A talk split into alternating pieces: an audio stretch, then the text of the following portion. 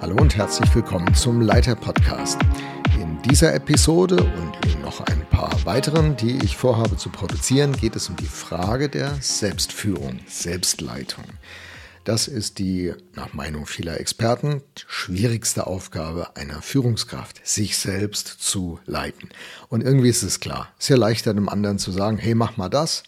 Du musst früh aufstehen, du musst äh, eine gute To-Do-Liste haben, du musst priorisieren, Pareto-Prinzip anwenden, Eisenhower-Prinzip anwenden.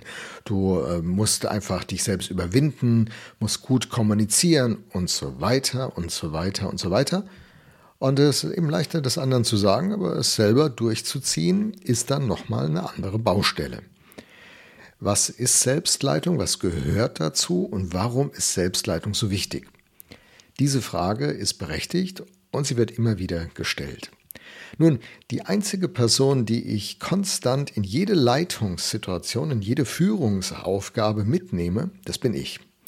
Und ich habe ganz eigene Begründungen, ganz eigene Motive. Ich bringe Wunden der Vergangenheit mit, Ängste. Ich bringe meine Persönlichkeit mit, mit Stärken, mit Grenzen. Einige Aufgaben liegen mir sehr, einige Menschen mag ich sehr, andere fordern mich mehr heraus. Bestimmte Prozesse, bestimmte Themen inspirieren mich, andere löschen mich ab. Und ich reagiere da.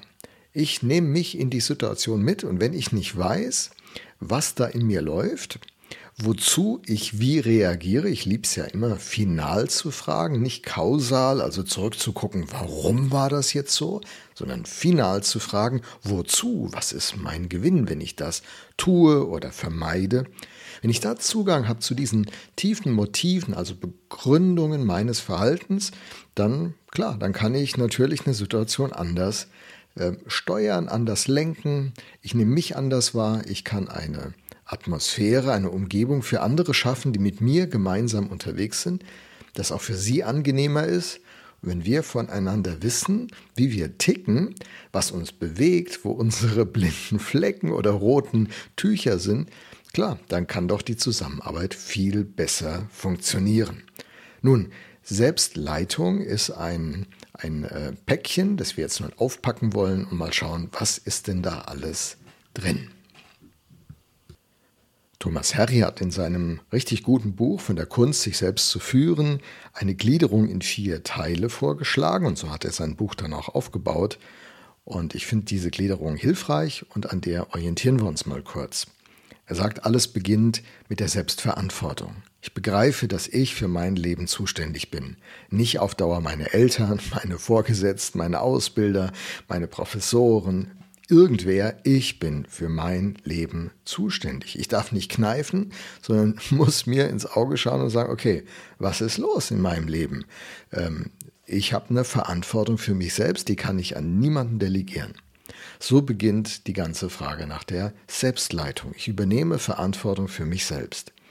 Im zweiten Schritt, auf der Grundlage, dass ich die Verantwortung nun übernehme, gehe ich in die Klärung, die sogenannte Selbstklärung. Das sind Fragen wie, wer bin ich eigentlich, meine Identität, was kann ich, was sind meine Fähigkeiten, Kompetenzen, Erfahrungen, was kann ich, was will ich, was sind meine Grundsätze, meine Werte, meine Überzeugungen? Und welche Ziele inspirieren mich? Und was möchte ich mit meinem Leben und durch mein Leben bewirken, bewegen, erreichen. In der Selbstklärung lerne ich auch meine Grenzen und meine Potenziale kennen. Ich weiß, mit welchem Tempo ich gut unterwegs sein kann, welche Menschen mir liegen, in welchen Situationen ich aufblühe und in welchen ich vielleicht beginne zu welken.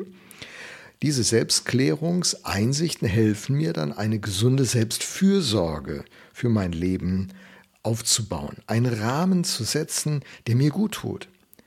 Viele in unserer Gesellschaft beuten sich aus. Auf. Nein, aus. Also, die Selbstausbeutung, die ist schon richtig krass.